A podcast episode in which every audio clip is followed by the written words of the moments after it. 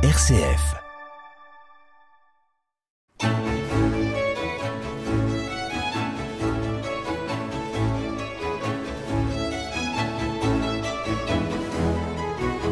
C'est parti pour une heure de musique classique et j'ai le plaisir d'accueillir aujourd'hui Yves Jaffres. Bonjour Yves. Bonjour Bruno. Alors un titre un peu mystérieux aujourd'hui, Florilège concertant, de quoi s'agit-il? Eh bien voilà, j'ai choisi ce titre un tout petit peu amusant pour cacher un tout petit peu un programme hétéroclite parce que quand on parle de concerto, on ne sait jamais à quoi on va s'attendre tant qu'on ne sait pas le soliste ou les solistes euh, qui vont jouer avec un orchestre. Aujourd'hui, j'ai choisi de faire entendre des œuvres avec des solistes assez différents les uns des autres et aussi d'époques différentes.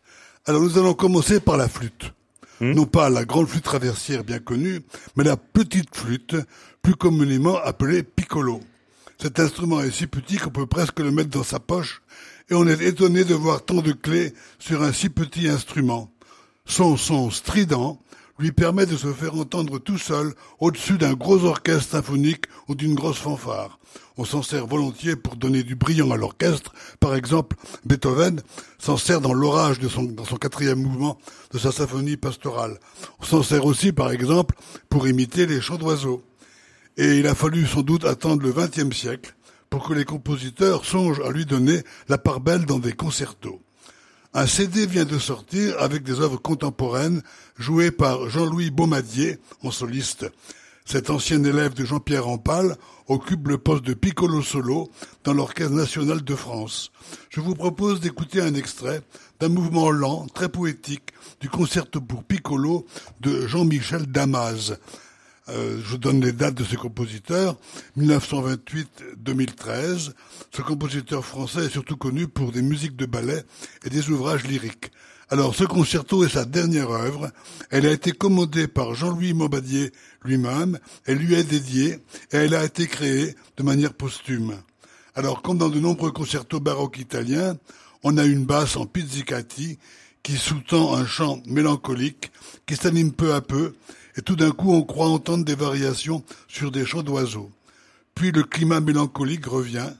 Il n'y a rien ici dans cette œuvre qui rappelle les fanfares militaires ou les toutis d'un orage symphonique, mais laissons-nous aller à cette douce mélodie pleine de poésie.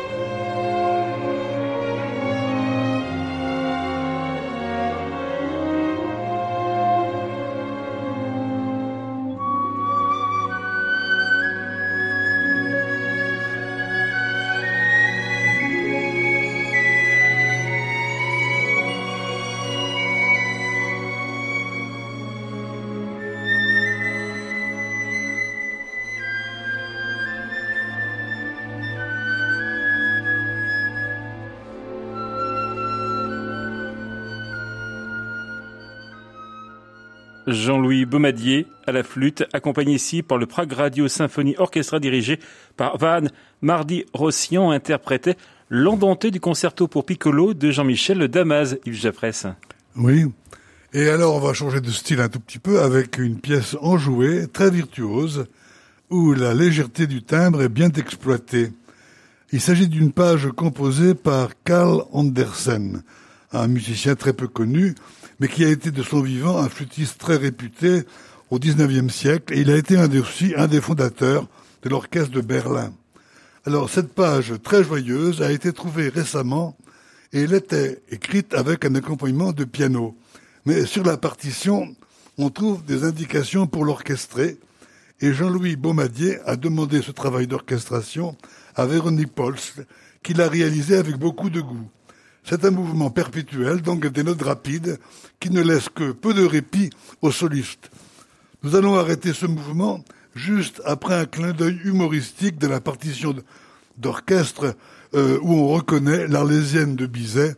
De bon matin, j'ai rencontré le train.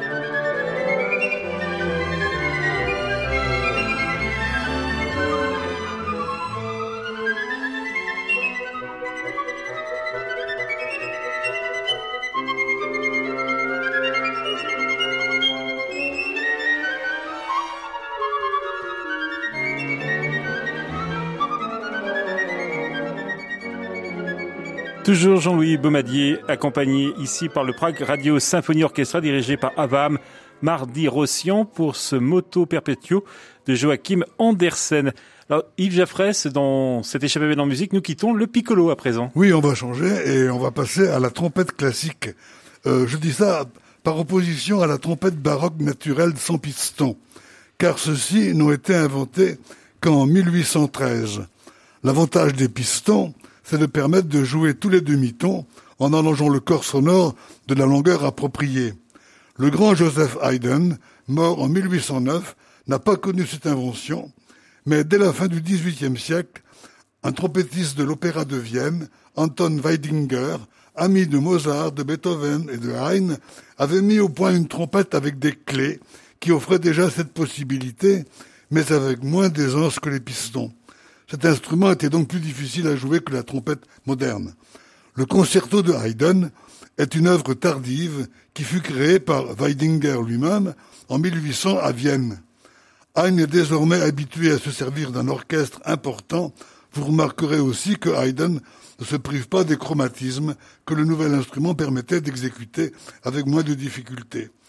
L'allegro initial est dominé par un thème principal, enjolivé par de brillantes ornementations servies par la virtuosité et la belle sonorité du soliste, qui est ici Marc Jejon, super soliste de l'orchestre de l'Opéra de Paris, accompagné par l'orchestre symphonique de Mulhouse. Écoutons cette œuvre limpide et brillante, la cadence, passage dévolu au soliste sans orchestre, était laissé alors à l'improvisation du soliste. Ce que nous entendrons la toute fin du mouvement n'est pas de Haydn, mais de Pierre Cambourdian.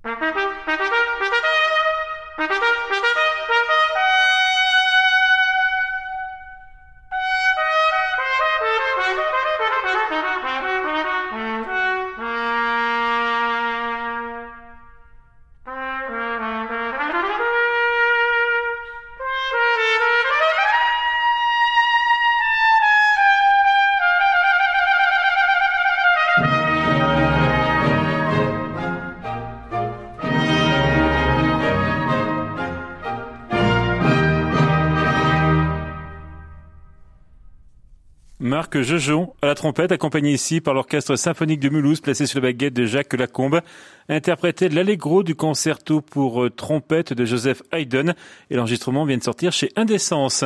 Vous êtes sur RCF 14h20, l'échappée belle en musique avec nous jusqu'à 15h.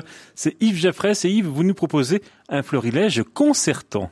Oui, alors nous allons continuer avec la trompette et maintenant nous allons passer à un mouvement lent puisque nous avons écouté un mouvement rapide, et ce sera un concerto d'un compositeur tchèque qui s'appelle Jan Kritel Jiri Neruda, musicien qui a exercé ses talents d'abord à Prague, puis à Dresde à partir de 1746 chez le prince Auguste Lefort, un mécène, ami des arts, dans une Saxe qui est très riche puisqu'elle disposait de mines d'argent. Neruda est connu aujourd'hui surtout pour ce concerto qu'il avait d'abord écrit pour le corps de chasse et qu'il a transposé ici pour trompette, ce qui n'était pas très compliqué, puisqu'à cette époque, ces instruments n'avaient pas de piston. Ce qui compte aujourd'hui ici, c'est la beauté de la mélodie, préparée par une longue introduction d'orchestre à cordes. Le chant se déploie largement et avec beaucoup de charme. Autre curiosité de ce mouvement, nous aurons ici deux cadences composées par Max Sommerhalder. La première sépare les deux parties de ce mouvement et comme attendu, on a une autre cadence juste avant la fin du mouvement.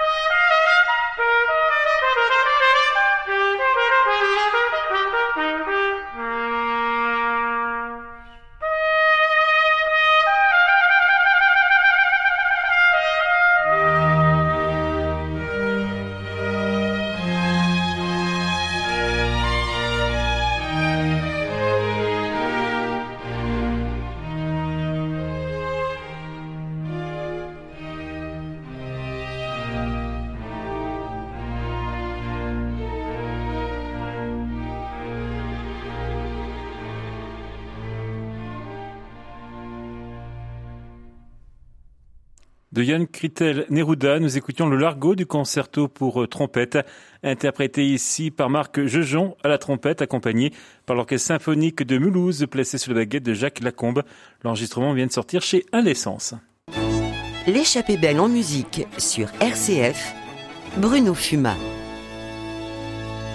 Un peu plus de 14h27 sur RCF, nous sommes ensemble jusqu'à 15h pour cette échappée belle en musique. Et avec nous Yves Jaffresse pour un florilège concertant. Et nous poursuivons avec un autre enregistrement, Yves. Oui, j'ai eu l'occasion de faire entendre ici des sonates pour violoncelle composées par deux Français, les frères Duport, tous deux virtuoses du violoncelle et des compositeurs. Alors il y avait l'aîné, Jean-Pierre, qui est né en 1741 qui a fait une brillante carrière en Prusse. Et puis celui qui nous intéresse aujourd'hui, c'est son frère cadet, Jean-Louis. Il est son cadet de 8 ans, donc il est né en 1749 et il va vivre jusqu'en 1819. Alors, ce dernier aussi a beaucoup voyagé entre Paris, Londres, Potsdam, avant de revenir à Paris pour jouer dans la chapelle impériale de Napoléon et puis enseigner au Conservatoire de Paris. Alors il faut savoir qu'à cette époque, le violoncelle se tenait encore entre les jambes comme la viole de gambe, car la pique sur laquelle il repose aujourd'hui a été inventée par le violoncelliste Auguste Franchomme, qui était aussi un grand ami de Chopin. Donc je vous dis cela pour vous raconter une anecdote historique.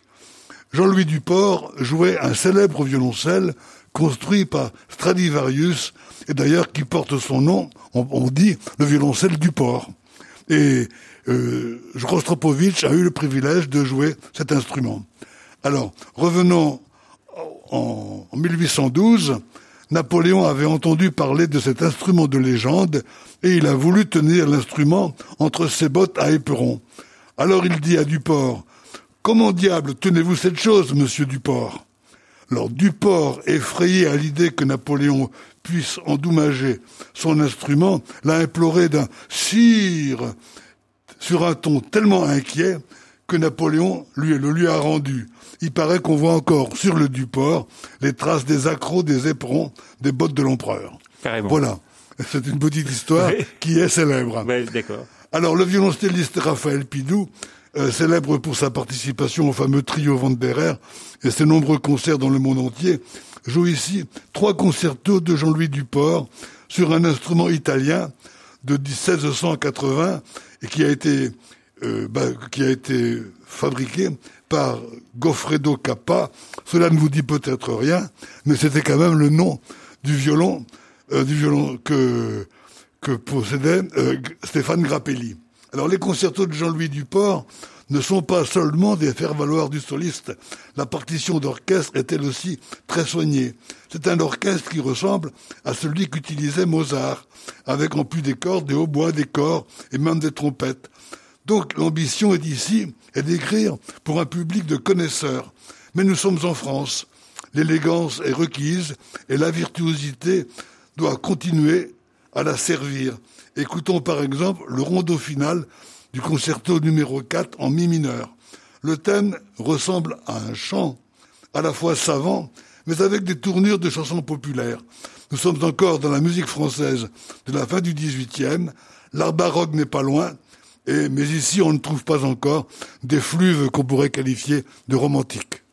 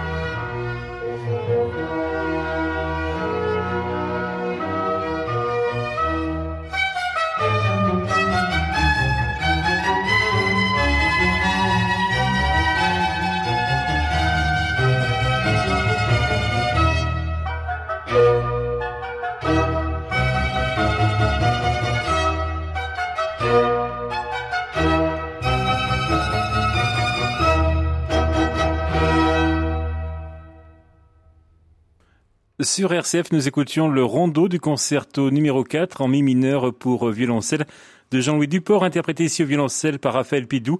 L'ensemble Stradivariat est placé sous direction de Daniel Cuillier.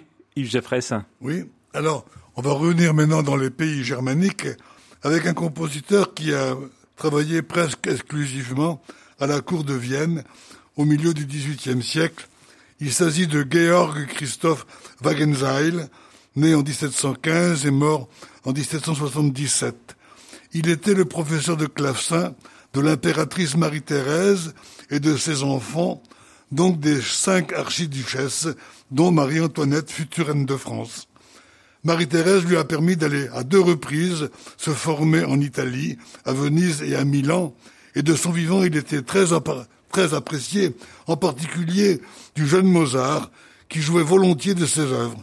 Alors il y a une anecdote authentique qui mérite d'être racontée. Eh donc ben, Mozart avait six ans. On vous écoute Yves. Il était donc euh, à la cour de François Joseph. Hum.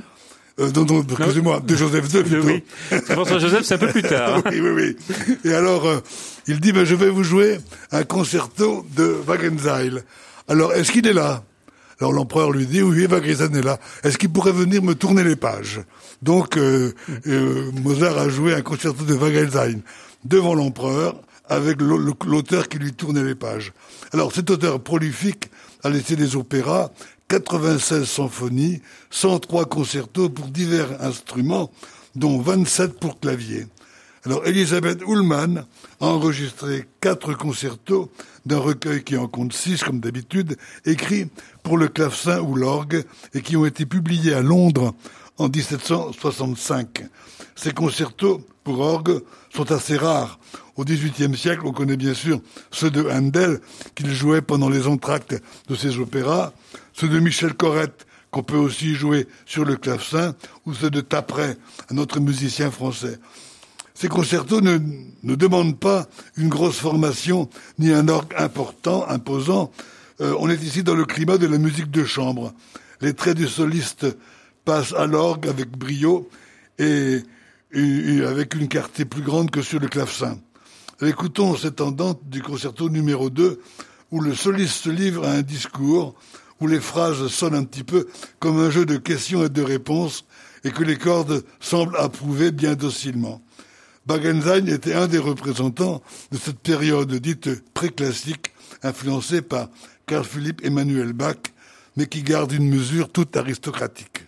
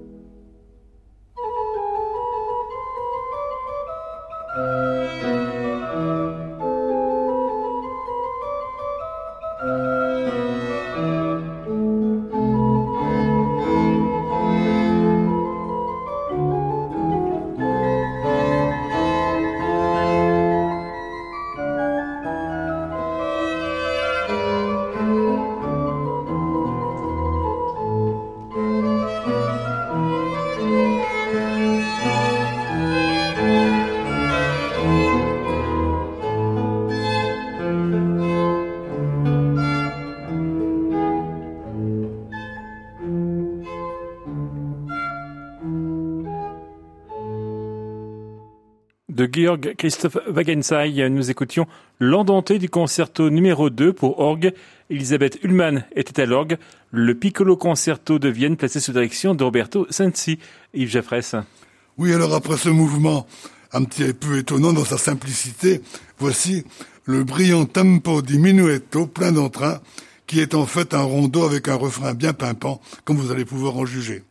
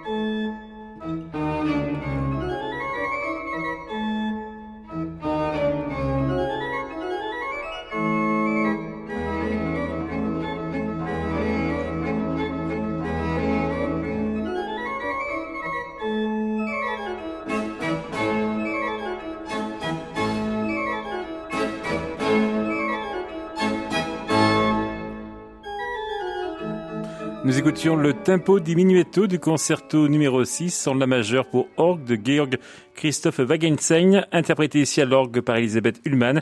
Le, piccolo concerto de Vienne était placé sous la direction de Roberto Sensi. Et pour conclure, Yves, vous nous proposez quoi? Alors, un instrument tout à fait étonnant et on ne s'attendait pas à le trouver dans un concerto. Il s'agit d'un instrument rare et quelque peu méprisé. Il s'agit en fait de la musette de cour. Ça n'a rien à voir avec l'accordéon, hein Pardon Ça n'a rien à voir avec l'accordéon. Absolument pas. Non, c'est un instrument d'origine populaire, hmm. un tout petit peu comme le biniou, si vous voulez. D'accord. Alors qui, en France, dans le second tiers du XVIIIe siècle, a eu la faveur des aristocrates.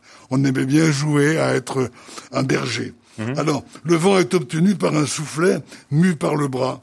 Et cet instrument à hanche double possède un bourdon, c'est-à-dire une note tenue qui fait un petit peu le charme de sa sonorité, mais qui réduit aussi les possibilités de moduler.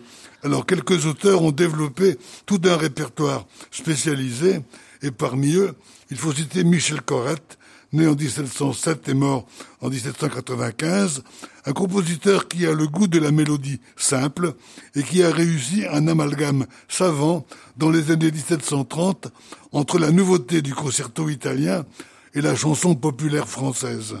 De plus, la musique de Michel Corrette respire la joie et la gaieté et se veut sans complexe, réellement divertissante.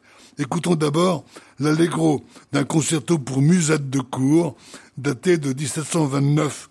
Je suppose que le soliste est ici Jean-Christophe Maillard, grand spécialiste de cet instrument et qui nous a quittés, et c'est grand dommage.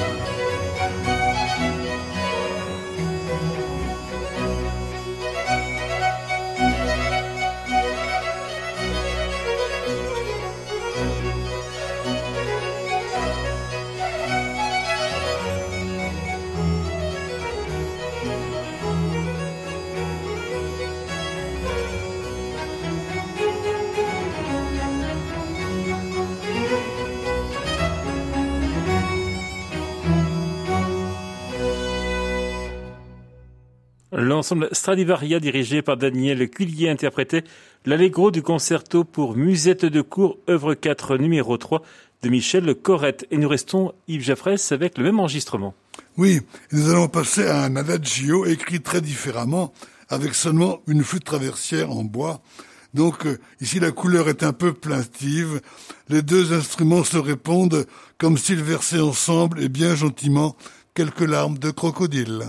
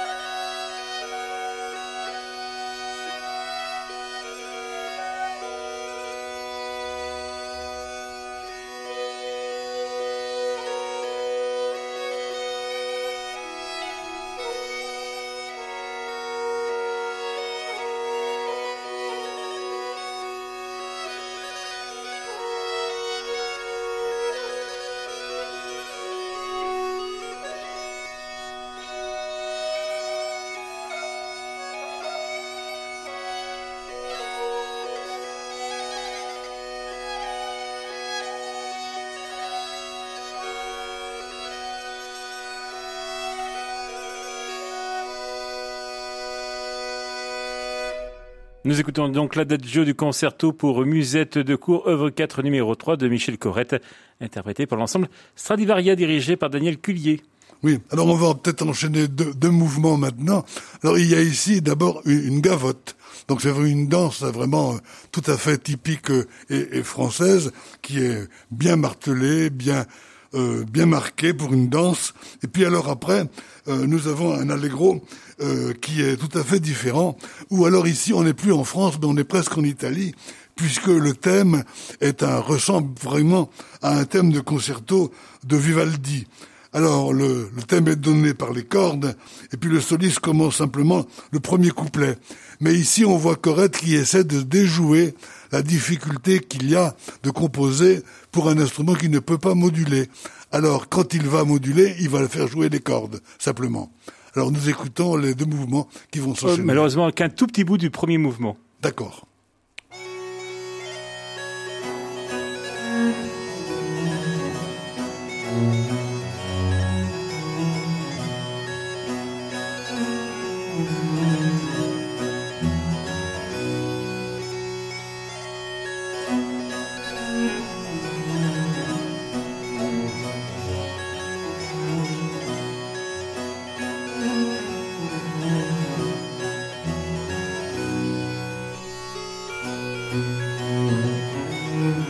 Voilà, ce concerto pour musette de cours de Michel Corrette pour refermer cette échappée belle en musique. Merci Jaffrez d'être venu cet après-midi. Merci beaucoup Bruno. On a le plaisir de vous retrouver, je crois, à la rentrée. Oh non, mais bien avant, je, vais, faire une, notre émission le 22. Eh ben c'est noté. Merci Yves merci également à Thomas Jamgu pour la réalisation technique. L'échappée belle en musique revient bien évidemment dès demain sur RCF.